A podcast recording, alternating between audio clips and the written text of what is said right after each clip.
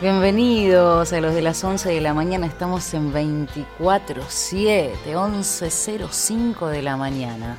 Te veo contenta. Muy contenta, es el momento más esperado, porque es una persona que está en línea, te voy generando todo el suspenso, está en línea, es una persona que yo quiero muchísimo, mi familia quiere muchísimo, es una persona que yo admiro mucho, pero aparte de todo eso, a mí me cambió la vida.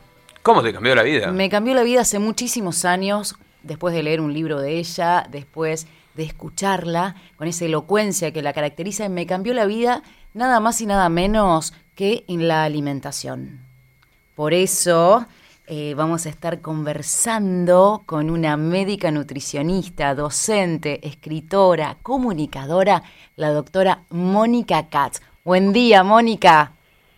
¿Qué tal? ¿Cómo estás, Romy? ¿Cómo andás vos? Bien, alegre, feliz de tenerte con nosotros. Buen día, Mónica. ¿Qué tal, Ezequiel Bloise?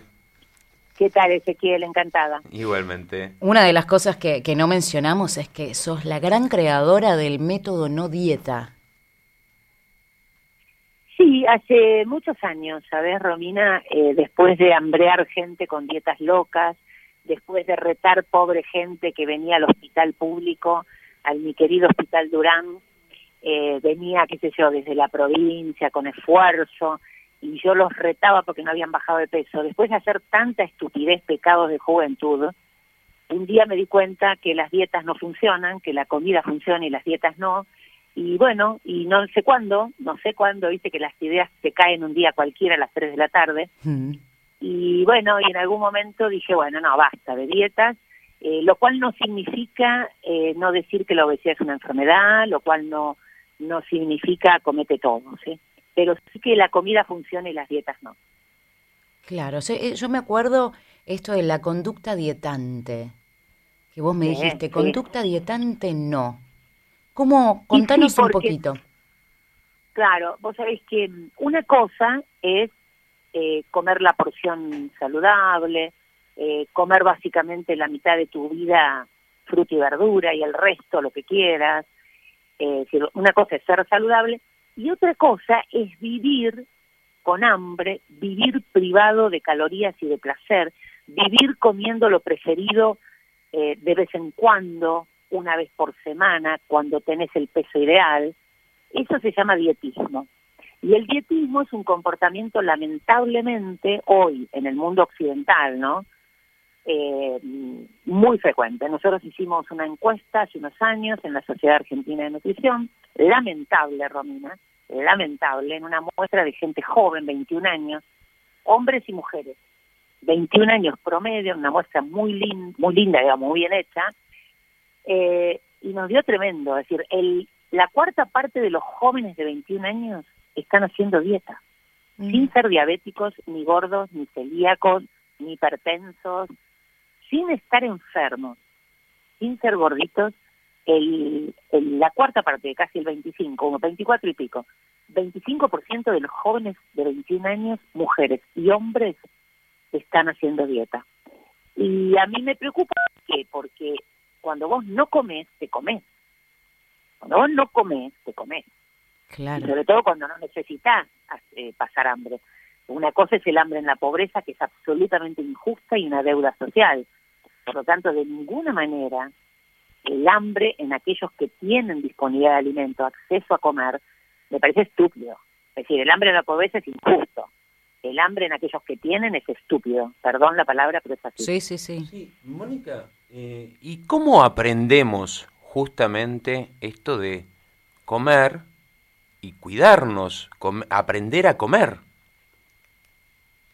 Bueno, mira, recién me llegaba en el foro de uno de los cursos nuestros eh, una reflexión de una alumna, creo que era psicóloga, eh, diciéndonos cómo hacemos para combatir el fanatismo de pacientes y profesionales.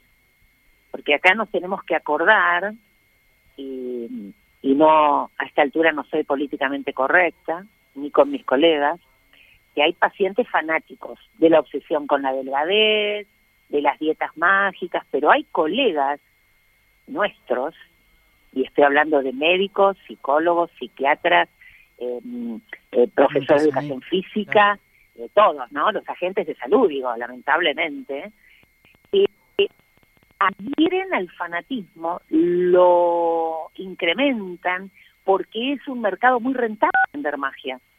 Vender fanatismo es vender certezas. Toma esta dieta que te va a hacer bien, hace este plan de ejercicio que vas a estar divina como de los 20 años, y ya tiene 50, la señora con varios embarazos. Entonces, eh, yo me gustaría decirles una frase que yo la uso mucho porque la gente entiende cuando se los digo. Siempre va a haber una tensión entre el acto de comer inexorable, la gente va a comer, es así, el cerebro te va a dirigir a comer si estás hambriento, un animalito lo hace, mm. siempre va a haber una tensión entre el acto de comer inevitable y tu malestar con tu cuerpo, ya sea por una enfermedad, soy cardiópata, soy diabético, soy hipertenso, soy gordito, o por un malestar cultural, de una un ideal estético de delgadez, obsesionado, tremendo en la Argentina. Eh, entonces, una cosa es la persona que lo padece, al malestar corporal o concretamente a la enfermedad que genera esta tensión entre comer y su cuerpo, y otra cosa es el profesional de la salud. Es el profe, el médico, es decir, eso es lo grave, que nuestros colegas, nuestros colegas se, se quedan del lado del malestar, generan más malestar, generan más patología y más fanatismo y búsqueda de magia. Esto es lo grave. Y en la Argentina eso no está regulado. Sí. ¿Sabes que me quedé, Mónica, con esto que hablabas del estudio que hizo la Sociedad Argentina de Nutrición de estos jóvenes de 21 años, en donde el 25% tenían una conducta dietante? ¿Pudieron determinar cuál es la causa? Sí, sí. Preguntamos por qué. Sin tener sobrepeso, la muestra tenía un índice de masa corporal de 21,5, es decir, normopeso, es estadística, es decir, que no tenemos, había de todo, pero no había obesos, la media, la media de índice de masa corporal, que es la manera en que definimos el peso en el mundo, ese enorme peso eran, la mayoría quería la mitad o más, cincuenta y pico por ciento en hombres y mujeres para bajar de peso. Bajar de peso sin tener sobrepeso, chicos, esto es gravísimo. Es decir, que dietar, dietar, el dietismo es un comportamiento absolutamente prevalente y frecuente entre los jóvenes argentinos. Es gravísimo. Porque vuelvo a repetir, el hambre en la pobreza es dramático, pero el hambre en quienes tienen acceso al alimento es un absurdo y sobre todo cuando es avalado por los profesionales de la salud. Absolutamente, absolutamente. O perdón, o incentivado, perdón, porque hoy están absolutamente mis colegas obsesionados con el ayuno intermitente. Claro, eso te queríamos preguntar. ¿Qué Yo pasa? no lo puedo creer. Y bueno, es más de lo mismo, Romina. Eh, es un mercado, la obesidad es un mercado muy rentable. Y ni siquiera la obesidad, porque te estoy diciendo que estos chicos, la mitad estaba dietando sin tener sobrepeso. Claro, el ideal de belleza, una belleza que, que, se impuso. Exactamente, claro. Yo te iba a preguntar eso. justamente lo que te iba a preguntar. ¿Tiene, ¿Tiene que ver con esto de las campañas constantes, de que se trata de buscar un ideal de belleza y va relacionado con los talles que te pueden ofrecer en, en las casas de ropa, digo? Y tiene que ver con todo, chicos. Yo les digo mi teoría. Después me dirán si yo resisto archivo o no. Ojalá no fuera así, ¿no? Claro, no, porque les voy a decir algo. Yo creo que esto va a empeorar. Y yo soy una mina optimista, ¿eh? Yo soy muy optimista, pero en esto no. Les cuento por qué. Por un país, en un mundo, ¿no? Porque Boris Johnson en Inglaterra dijo lo mismo y están con la misma problemática que nosotros de obesidad, ¿sí? sí. y pico por ciento de los ingleses tiene sobrepeso. Y nosotros estamos igual. Siete de cada diez argentinos tiene sobrepeso, datos del Ministerio de Salud de la Nación. Es decir, no es mío ese dato. No es nuestro, no es de la SAN, ¿sí? de la Sociedad de Nutrición. Es del Ministerio de Salud de la Nación, total, nación, total país. Pues si siete de cada diez personas en un país tiene sobrepeso ya, o tiene obesidad, ¿no? Pero sobrepeso por lo menos, siete de cada diez. Es tremendo. Claro, estos son datos pre-pandemia, pre-pandemia de COVID, estamos una pandemia crónica de obesidad, pero bueno, imparable porque no se hizo nunca nada, no se hizo nunca nada. En ningún gobierno, ¿eh? esto no es contra este gobierno, en ningún gobierno de todos los años que tengo en la nutrición argentina, nadie hizo nada con esto, por eso nos pasa lo que nos pasa. Pero les decía, en un país, en un mundo gordo, ser flaco va a ser un bien de pocos un bien para una élite, independientemente del dinero, esto no es economía. Es decir, porque la verdad que no tiene que ver con el bolsillo tuyo. Esto va a ser un bien de pocos, porque en un mundo gordo ser flaco va a ser un bien de pocos. Por eso tengo la teoría de que va a empeorar, porque un bien de pocos, va, eh, el malestar, el dietismo va a empeorar en la búsqueda de lo que pocos pueden acceder sin dinero. ¿Se entiende lo que digo? Porque ser flaco no tiene que ver con tener dinero, no, lamentablemente, y entonces va a ser un bien muy deseado, eh, una, un ideal alcanzar lamentablemente. Eh, mi teoría es grave, eh, va a ir para peor esto, porque... Sí, porque aparte...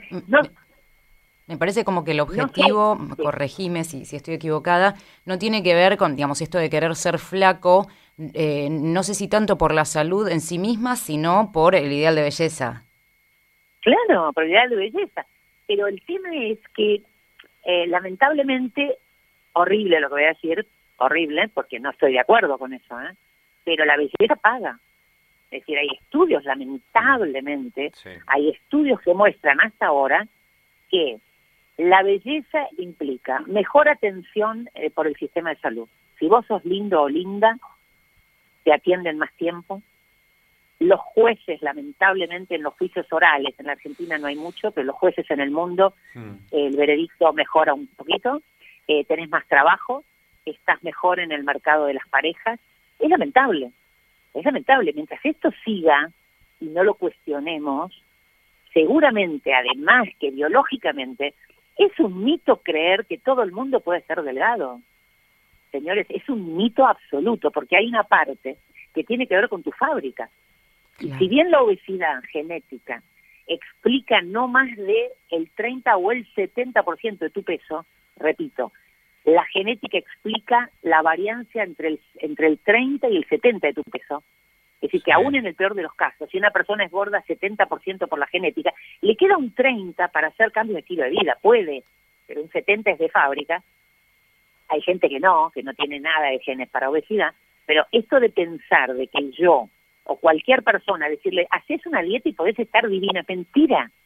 Es para venderles, porque no todo el mundo va a poder ser delgado. Claro. Claro, la cantidad de dietas, ¿no?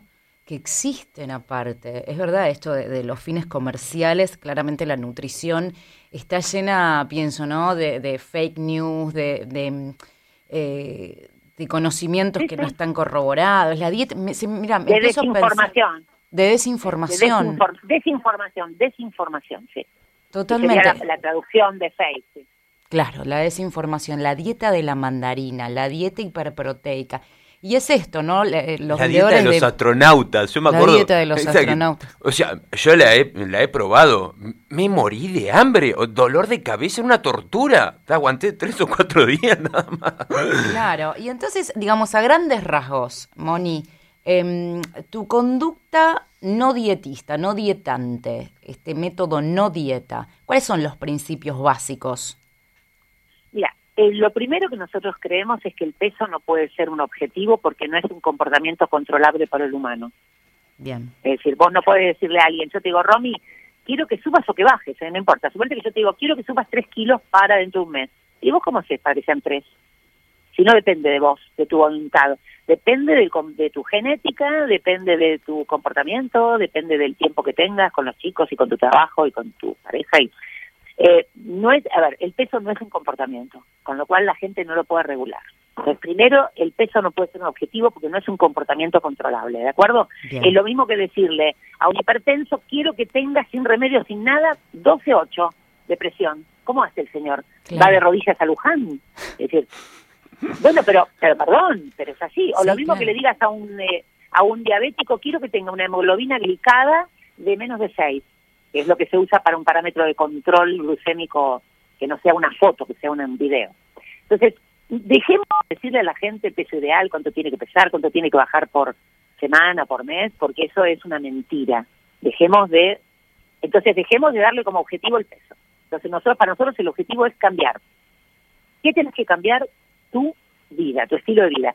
Ese estilo de vida que hoy te hizo tener un cuerpo incómodo porque vos tenés derecho a un cuerpo cómodo y sano, pero sin renunciar al placer primario de comer.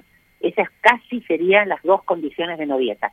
Lo primero, el peso no es un objetivo porque es un, no es un comportamiento saludable. El peso es resultado de cambiar a este cuerpo incómodo y poco sano.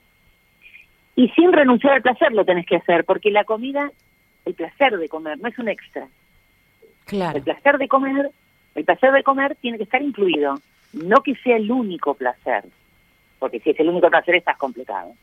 Claro. Tienes que tener placer en la música, en los amigos, en, en las relaciones sociales, en la lectura, en el hobby que tenés, en el fútbol, qué sé yo. Pero la comida tiene que ser un placer, porque de hecho la comida puede por vos, tres, cuatro veces al día, darte un cacho de placer y no está mal. El tema es cuando es tu único placer, que es el caso de un obeso, ¿no? De una persona con obesidad. sí, que aparte a veces entre placer y esa cuestión compulsiva, ¿no? También hay una brecha que está bueno identificarlo. Cuando uno come por placer, ¿no? Cuando comes por eh, como un automatismo, esta conducta repetitiva. Más allá del placer. Buena observación, sí. Sí, yo creo que en el caso de los, las personas con obesidad, sobre todo, ya no es placer, por supuesto, pero ellos lo identifican en ese lugar. Claro. Están atrapados en una especie de miopía al futuro, están atrapados en la gratificación instantánea, en el impulso, en el ahora, en el aquí y el ahora, sin pensar el castigo futuro de empeorar mi peso, mi colesterol, mi presión, hacerme diabético, hígado graso, lo que fuera, ¿no? Las rodillas me van a doler, no voy a poder jugar al fútbol ni tirarme al piso con mis hijos. Es decir, el problema en, la persona con obesidad es que no solamente le cambió el cuerpo y el metabolismo, sino que le cambió el cerebro. Hoy está estudiado esto, que eh, cuanto más sobrepeso, peores decisiones tomás en relación a la comida. Claro, pues perdés la libertad de elegir. Exactamente, los sistemas frontales, es decir, el mejor cerebro, el, el nuevo cerebro que tiene el humano, que es la corteza que está detrás de la frente y de las sienes, se llama corteza frontoparietal, ese pedazo de cerebro, el poder ejecutivo de tu vida, de tu cerebro, es el que toma decisiones, el que planifica, el que puede inhibir comportamientos ahora porque se viene algo bueno después, el que puede priorizar, todo ese cerebro en la persona con obesidad está inflamado, está inflamado, por eso hay un deterioro cognitivo, y por eso hay en la persona con obesidad mayor prevalencia de Parkinson, Alzheimer, demencia senil y deterioro cognitivo, que se mejora cuando baja de peso. Claro, claro, qué bárbaro. La verdad que es muy interesante esto del cerebro inflamado. Y nosotros en un ratito después vamos a tener una entrevista hablando de inmunidad y de vacunas. Eh, ¿La alimentación fomenta una buena alimentación, estimula el sistema inmunológico? Sí, sí, sí, hay enormes evidencias. Eh, primero quiero contar que eh, comer bien no es eh, una vacuna contra el COVID. Lo que sí te va a asegurar es que tu sistema de defensa esté en condiciones, porque gran parte del sistema inmune depende de la alimentación. Y esto tiene que ver con algunas vitaminas, les voy a contar resumidamente lo que más evidencia hay. Las vitaminas que tienen más evidencia para mejorar el sistema inmune son la vitamina D de dedo, esa mm, del sol, ¿sí? Eso hay que tenerlo bien, en más de 30, así que el que pueda chequearse vitamina D o el que sabe que la tiene baja, por favor, suplemento de vitamina D, sobre todo porque estamos adentro, es invierno, ah, estamos adentro en la pandemia, así que va a haber una epidemia de baja vitamina D, y la vitamina D baja deteriora el sistema inmunológico, engorda, y da riesgo de diabetes, así que mejor tenerla bien. La otra vitamina muy importante, con gran evidencia, la vitamina C, la vitamina C de cama, esta que está en los vegetales verdes, oscuros, está en los cítricos, está en el kiwi, ¿eh? pero básicamente recuerden los cítricos y los vegetales verdes, o el morrón colorado, o el tomate. Me hace acordar a mi abuela. Mi, abuela me decía, la vitamina C la tenés en la naranja y me preparaba un jugo de naranja. Claro, claro. Eh, ¿Por qué? La vitamina C mejora las dos inmunidades. Nosotros tenemos dos inmunidades. Una que es la inmunidad del suero, que son los anticuerpos que tanto estamos escuchando ahora. Mm. Y después está la inmunidad celular, que son células de defensa que se llaman linfocitos T, T de mm. Teresa. Y estos comen los virus, comen los virus, los comen y los degradan y los matan. Entonces, la vitamina C mejora ambos. Eh, bueno, entonces la vitamina D y la C. Después hay un montón de otros eh, elementos que, mejoran la inmunidad, como algunos minerales, selenio, zinc, hierro. Y después, por supuesto, están las buenas grasas, los omega 3 del pescado, de la chía, eh, ahí tienen enorme evidencia de mejorar la inmunidad. Y por último, los alimentos fermentados, que sería el kimchi de los coreanos, el miso de los japoneses, el chucrut de los alemanes, mm. el, el kefir de los árabes y por supuesto el yogur de los argentinos, porque los argentinos para la cultura no comemos kimchi ni kefir, pero sí muchos podemos hacer nuestro yogur o comprarlo. Mira, eh, nosotros necesitamos necesitamos probióticos, que son bichos buenos que trabajan desde la mucosa del intestino, mejoran la inmunidad, de hecho hay evidencias hoy de que probióticos en otros coronavirus anteriores, en humanos, en animales seguro, pero en humanos, en el, la gripe porcina, la gripe aviar, que son otro tipo de coronavirus que ya existieron en el mundo, y existen, siguen estando, ¿no? Menos, pero siguen estando, eh, han mejorado la respuesta respiratoria en chicos y en adultos a la, a la administración de probióticos, ¿sí? Ya suplemento, como suplemento, no como comida, en pacientes críticos. La respuesta sobre todo respiratoria y también intestinal al coronavirus de otros tipos, eh, así que hay que comer probióticos. ¿sí? Bien, perfecto. Ya estamos tomando nota de todo, todas las vitaminas. Te iba a consultar, Mónica, eh, ¿dónde podemos consultarte? Si se está consultando en forma online, ¿cómo podemos hacer para contactarte? Si estás dando cursos. Sí, sí, nosotros estamos en varios lugares. En principio, si quieren comunicarse conmigo es a través de, de Twitter o de Instagram. ¿eh? En Instagram es No Dieta Catch, pero en, en Twitter soy Mónica Catch eh, arroba doctora creo que son, hmm. eh, pero me buscan, me buscan, me encuentran. De hecho, recibo todo el tiempo y contesto y contesto porque me parece que en pandemia, por ahí fuera de pandemia, uno está eh, un poco distraído, lamentablemente. En pandemia hay que ser solidario. Hay mucha gente que no tiene la ayuda profesional que necesita y tenemos que estar todos ayudándonos solidariamente.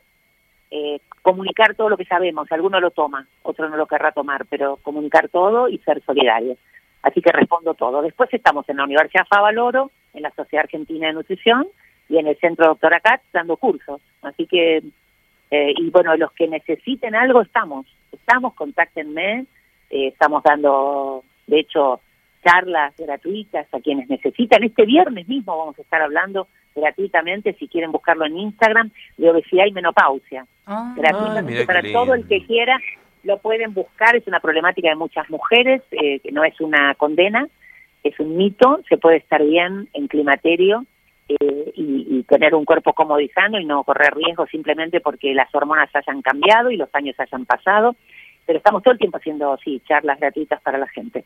A través del centro mío, doctora Katz, pero también a través de la Sociedad Argentina de Nutrición.